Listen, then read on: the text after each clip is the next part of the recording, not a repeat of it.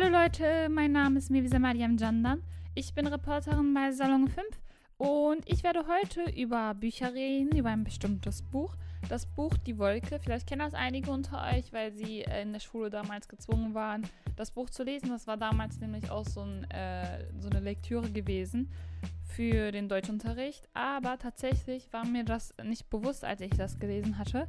Und habe ich dann einfach so Just for Fun gelesen und ich fand das halt, also es ist schon einige Jahre her, dass ich das gelesen habe, aber ich fand das so gut und das ist, also die Story ist so hängen geblieben, dass ich dachte, okay, dann rede ich mal darüber. Äh, nämlich, es geht, also das Buch hatte ich in der Hand, da stand halt die Wolke draus, das war ja der Titel. Und da waren halt äh, so ein wolkiger Himmel war abgebildet und dann sowas wie eine Sonne am Horizont. Aber mir ist viel, viel, viel später aufgefallen, nachdem ich halt etwas älter wurde und eher drauf geachtet habe. Und nachdem ich die Story überhaupt gecheckt habe, äh, da war ein äh, radioaktive. Es gibt ja dieses Warnschild für radioaktives, was weiß ich. Diese Form war dann als Sonnenstrahlen sozusagen, als Belichtung eingebaut worden, per Photoshop, was weiß ich.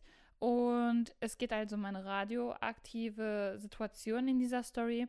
Und auf dem Cover ist halt unter diesem Himmel dann äh, mit diesem radioaktiven Sonnenstrahlen, in Anführungsstrichen, ein Wald abgebildet, das sozusagen die Fläche dann anscheinend verseucht wird. Das Buch ist 1987 erschienen, äh, also ein Jahr nachdem die Nuklearkatastrophe in Tschernobyl passiert ist. Äh, und genau darum geht es auch sozusagen in der Story. Äh, die Autorin hat nämlich versucht darzustellen, was hätte passieren können, äh, an dieser Nuklearkatastrophe, wenn es in Deutschland passiert wäre, also in Westdeutschland eher gesagt. Und äh, diese Science-Fiction-Situation stellt die sich sozusagen in diesem Buch äh, vor und vermittelt das dann auch dem Leser. Die Geschichte an sich beginnt durch einen unerwarteten Katastrophenalarm in der Schule, wo Jana Berthe, das ist die äh, Hauptfigur sozusagen in diesem Buch, die ist 14 Jahre alt, ähm, genau, die sitzt in der Schule und ihre Mitschüler und Lehrer werden halt durch diesen Katastrophenalarm überreicht. Also sie haben gar keine Ahnung von nichts, keine Ahnung, was abgeht. Äh, und normaler Schultag, stellt euch das vor, Katastrophenalarm.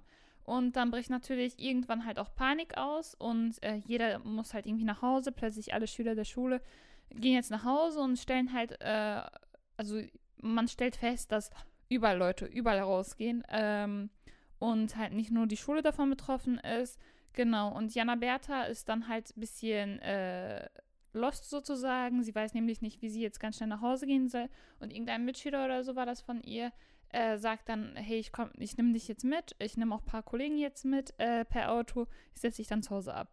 Genau, und danach kommt sie nach Hause und ihr Bruder Uli, äh, der ist sozusagen als einziger der Familie in dem Moment zu Hause, weil äh, die Eltern, also genau, die restliche Familie werden jetzt die Eltern, die Eltern sind in Schweinfurt bei den Großeltern, die wollten die besuchen.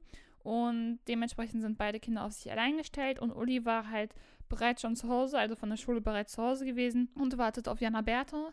Genau, und sie kommt nach Hause und äh, ihr kleiner Bruder sagt dann, dass äh, die Tante, ich weiß gar nicht mehr, wie die hieß, äh, am Telefon empfohlen hätte, sich im äh, Keller einzurichten, dass die beiden sich im Keller einrichten, weil äh, aktuell ein Notstand oder so ausgerufen wird äh, was auch immer passiert ist. Genau, aber dann ruft dann irgendwann auch die Mutter an, während die sich halt plötzlich dann anfangen im Keller einzurichten. Dann ruft die Mutter an, sagt aber, dass sie sich auf gar keinen Fall im Keller einrichten sollen, dass sie auf jeden Fall das Haus verlassen müssen und mit den Nachbarn fahren sollen, äh, bis sie bei Tante Helga in Hamburg dann äh, ankommen und dort wohnen können. Äh, voraussichtlich, genau. Aber sie stellen dann fest, also sie haben dann aufgelegt und so, stellen dann aber fest, dass äh, alle Nachbarn bereits weggefahren sind. Und äh, die große Schwester dann mit ihren 14 Jahren beschließt dann, dass beide mit auf dem Fahrrad flüchten, holen die Fahrräder raus und äh, fahren dann auf die Straße hinaus. Und genau, sie sind sozusagen auf der Flucht auf den Fahrrädern und auf Straßen herrscht halt extremer Chaos, ähm, sodass auch irgendwie Mord und Totschlag es dazu kommt. Und äh, wortwörtlich dann tatsächlich auch, äh, indem Uli dann stirbt auf der Flucht, äh, weil er vom Fahrrad stürzt und dann von einem vorbeifahrenden Auto überfahren wird. Und die Schwester ist natürlich dann vollkommen schockiert. Die wird dann von einer Familie, die auch im Auto das irgendwie mitbekommen hat oder vorbeifährt und Jana Bertha so vollkommen aufgelöst dort am Straßenrand sitzen sieht, äh, wird dann aufgenommen und gesagt, dass sie sozusagen äh, dann beim Bahnhof abgesetzt wird und bis dahin gefahren wird, weil die auch dorthin müssen. Und Dort angekommen sollte Jana Bertha, die immer noch völlig zerstört ist und verwirrt ist, sollte sie auf die Kinder der Familie aufpassen. Aber aufgrund der Tatsache, dass sie halt äh, verwirrt ist und so und überall Chaos herrscht, äh, verliert sie dann auch die Kinder dieser Familie. Und genau, das war halt so eine richtig, als ich das Buch gelesen habe, war das schon allein eine krasse äh, Situation, dass allein Uli gestorben ist als Kind und dann halt auch diese Kinder dann verloren gehen, auf die Jana Bertha aufpassen musste. Aber diese Verantwortung einfach auf einer 14-jährigen, äh, also die ist 14 Jahre alt, diese Verantwortung auf ihren Schultern ist schon extrem krass. Genau, deshalb ist es verständlich, dass sie vollkommen äh, traumatisiert ist von allem. Genau, und aufgrund dieser Tatsache, dass sie halt traumatisiert ist und nicht rational denken kann, will Jana Bertha unbedingt halt zurück zu ihrem Bruder und ihn halt begraben denn der liegt so in so einer Rapsgrube, also Raps äh, war da diese Rapsölblumenfeld.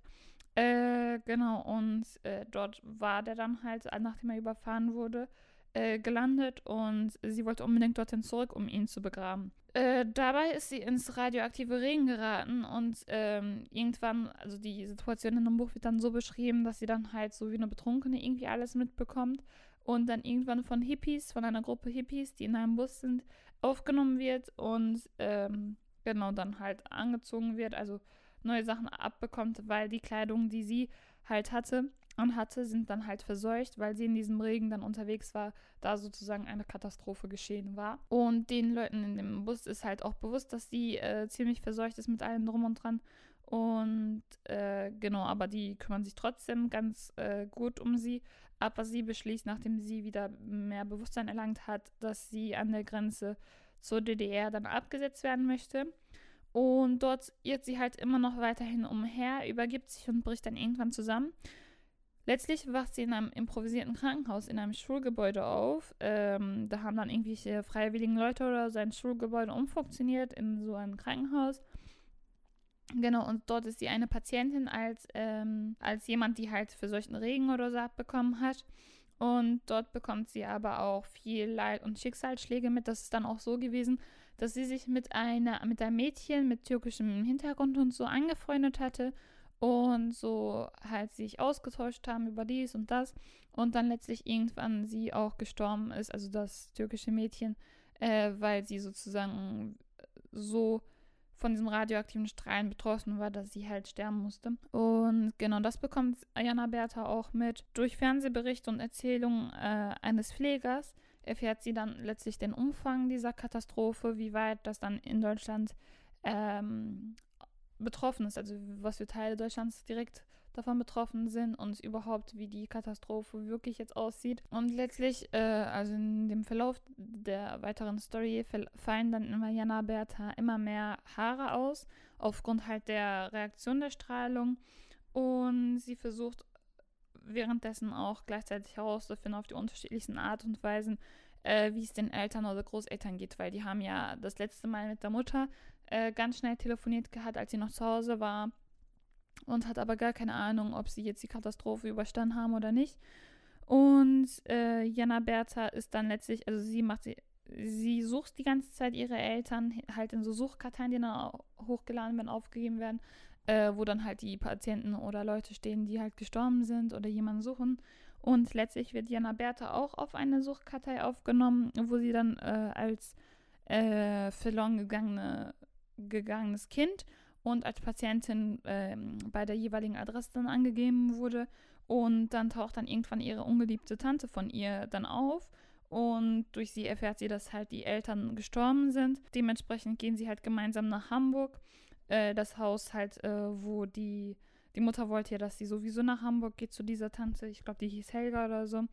Aber äh, Jana Bertha kommt dann so wenig mit dieser Tante aus, äh, die haben dann ständig Stress und so weiter, dass sie dann Kontakt mit der jüngsten Tante äh, aufbaut und von ihr dann aufgenommen wird, obwohl sie halt auf engem Raum leben, kommen die viel besser klar und wird dann auch liebevoll umsorgt. Sie gesteht sich sozusagen ein und allen anderen auch, dass ihre Haare jetzt letztlich äh, alle losgeworden ist, dass sie äh, abgefallen sind aufgrund sozusagen diesen Strahlen, Strahlungen und so weiter und statt eine Mütze aufzusetzen und sich dafür zu schämen, setzt sie halt keine Mütze ein und zeigt, Leute, ich bin halt betroffen von dieser Katastrophe, äh, von diesen Folgen diesen, dieses Atomkraftwerks und ähm, setzt sich somit auch gleichzeitig für weitere Strahlgeschädigte ein.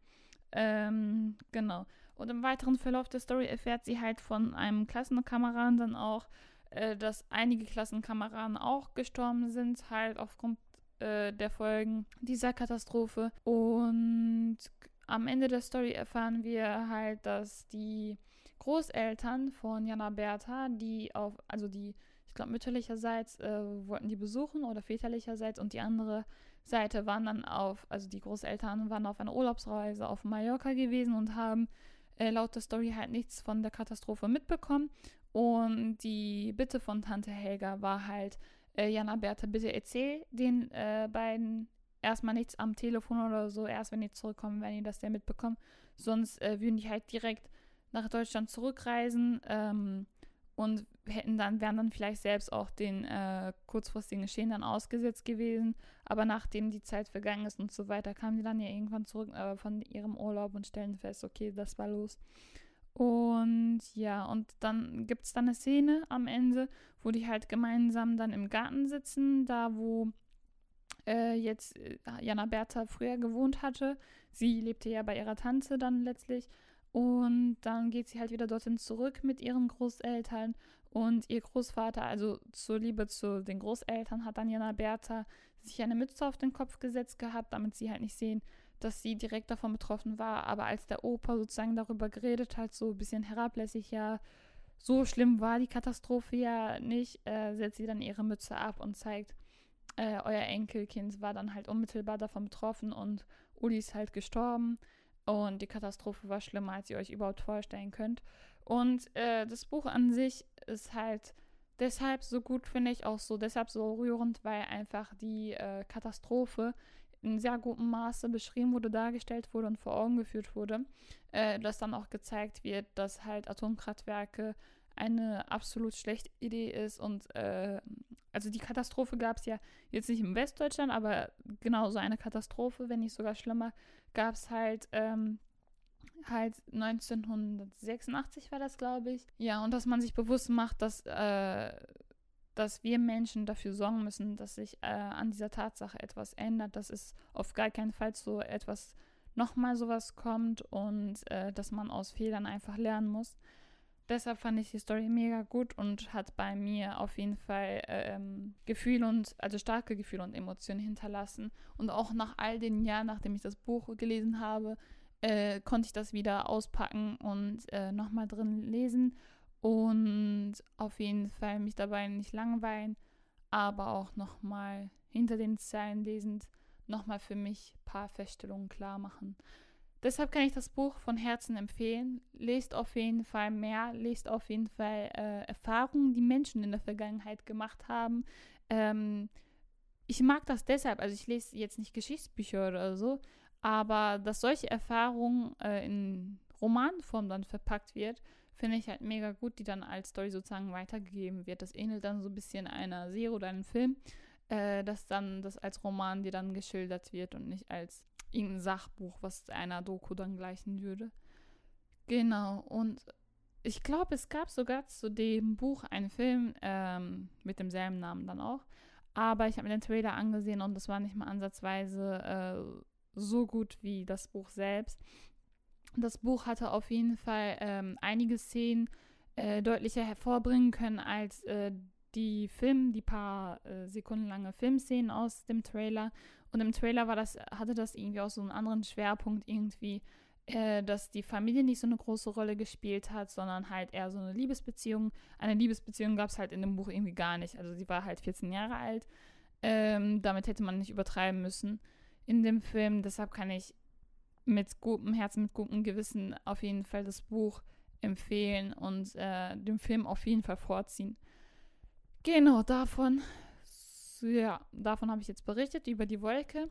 Mein Name ist Mevisa Mariam Jandan. Ähm, Leute, wenn ihr selbst Bücher gerne lest oder ihr einfach irgendwelche Bücher gelesen hattet damals äh, und uns die Empfehlung einfach weitergeben wollt oder selbst halt über einfach Bücher sprechen wollt, dann meldet euch per Insta Instagram Salon5 unterstrich. Äh, schreibt uns dann per DM dann, okay, ich möchte über dieses Buch reden oder Leute redet mal über dieses Buch. Ähm, genau. Ich verabschiede mich, wünsche euch, euch noch einen wundervollen Aufenthalt in unserer App. Yes, ich verabschiede mich. Tschüss.